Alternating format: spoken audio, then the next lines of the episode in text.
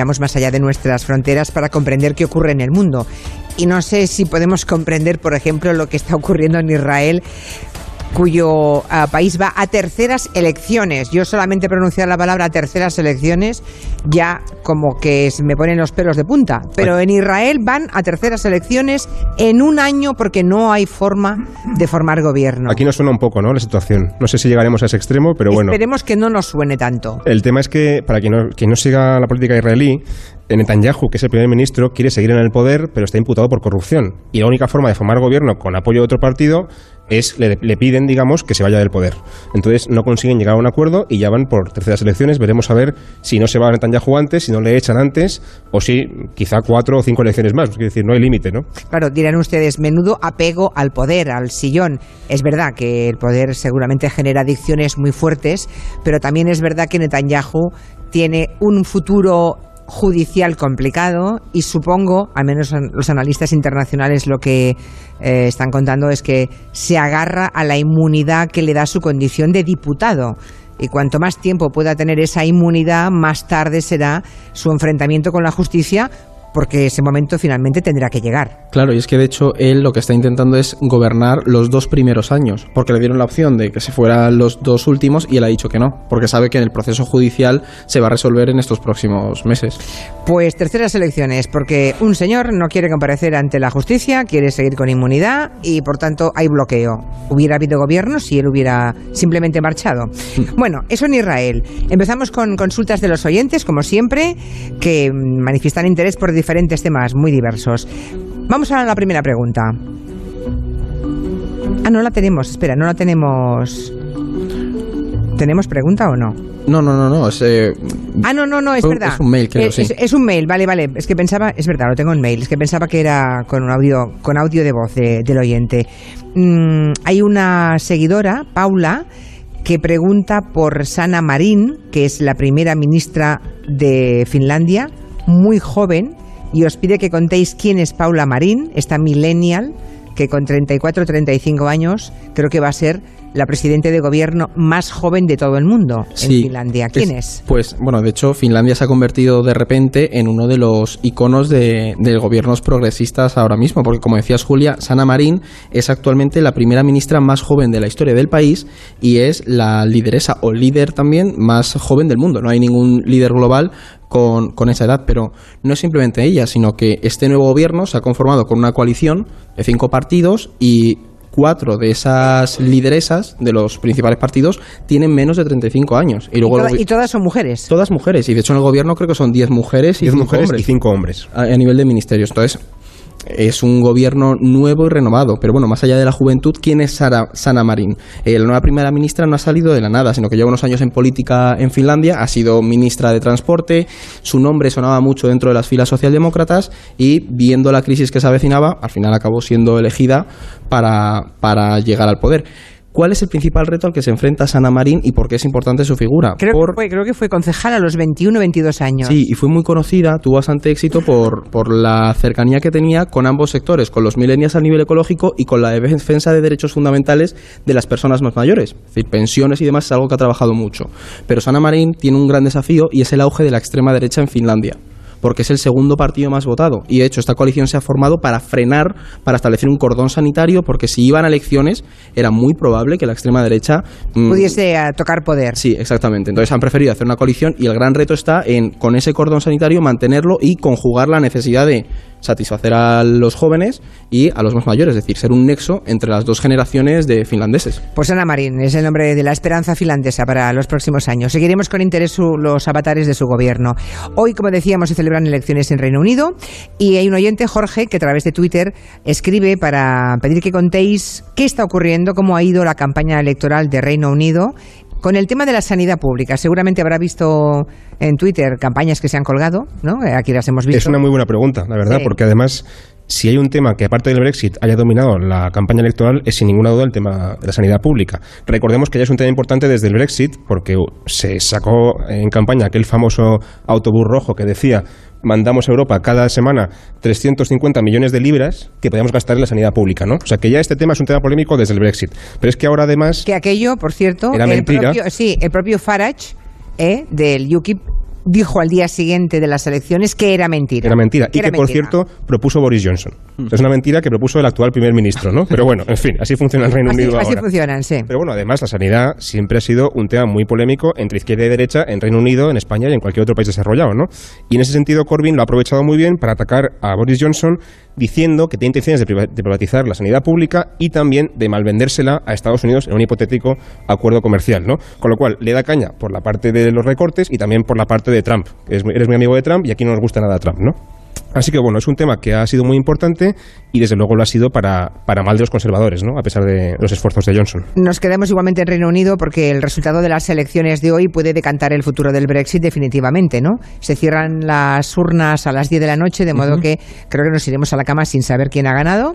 Bueno, nosotros ah. creo que nos quedaremos despiertos de madrugada. Algunos por cierto, que los que quieren seguir al orden mundial, ahí estaréis. Estaremos ahí dando la tabarra. A través de las redes sociales, ahí, de Twitter, ahí estarán los, los millennials, nuestros millennials de orden mundial contando cómo van las elecciones. Pues bueno, si me despierto a medianoche os pongo. Sí, ahí estaré. Para que me vayáis Seguro que vamos a estar. Oye, así os descubrí, ¿eh? Yo descubrí orden mundial la noche de aquel intento de golpe de Estado en Turquía, sí, esa en que de pronto buscaba información y nadie me la estaba dando y de pronto descubrí a un chico con bigote y barbita que era... en pijama, porque yo estaba en pijama en mi casa. Sí, que de pronto empezó a contar lo que estaba pasando en Turquía, empezó a conectar con Turquía, con gente que hablaba desde allá y mira por dónde aquel chaval joven me estaba contando lo que en los medios aquí nadie me estaba contando.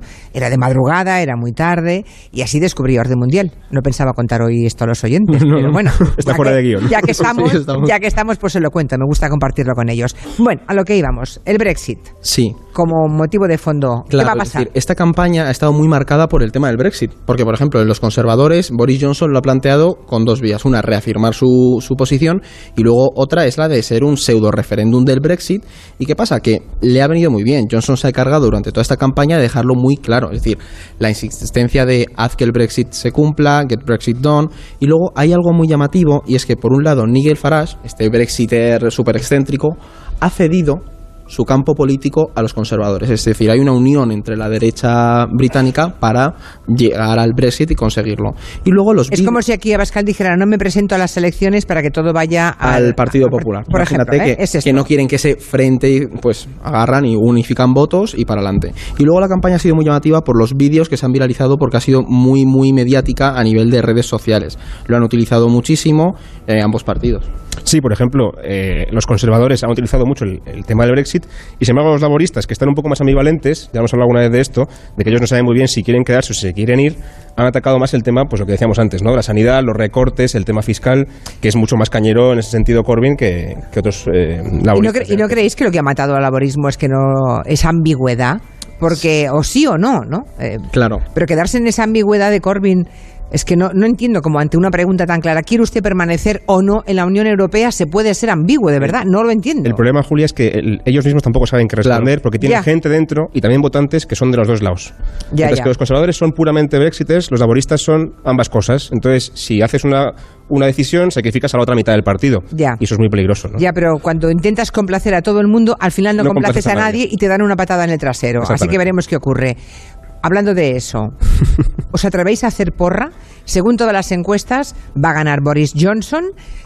También es verdad que se ha ido estrechando el margen con los laboristas de Corbyn. ¿Qué creéis que va a pasar? Se ha, estrechado en parte por lo que decíamos del tema de sanidad pública, que ha sido muy polémico, y también en parte porque Johnson en los últimos días, quizá temeroso de que no le saliera bien, ha intentado evitar a los medios de comunicación. Ya contamos hace unos días aquel entrevistador de la BBC que le dio muchísima caña a Corbyn con el tema del antisemitismo. Fijaos lo que dijo en relación a Johnson. Are not your typical company.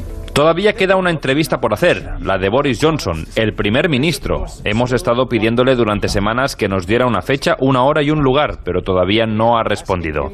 Ningún entrevistador puede obligar a un político a que sea entrevistado, pero las entrevistas a los líderes políticos llevan décadas siendo una pieza central de la cobertura que la BBC hace sobre las elecciones. Las hacemos en nombre de los ciudadanos, para analizar y responsabilizar a quienes nos gobernarán. Eso es la democracia. Siempre hemos procedido de buena fe para que los líderes participen y todos lo han hecho en todas las elecciones hasta ahora.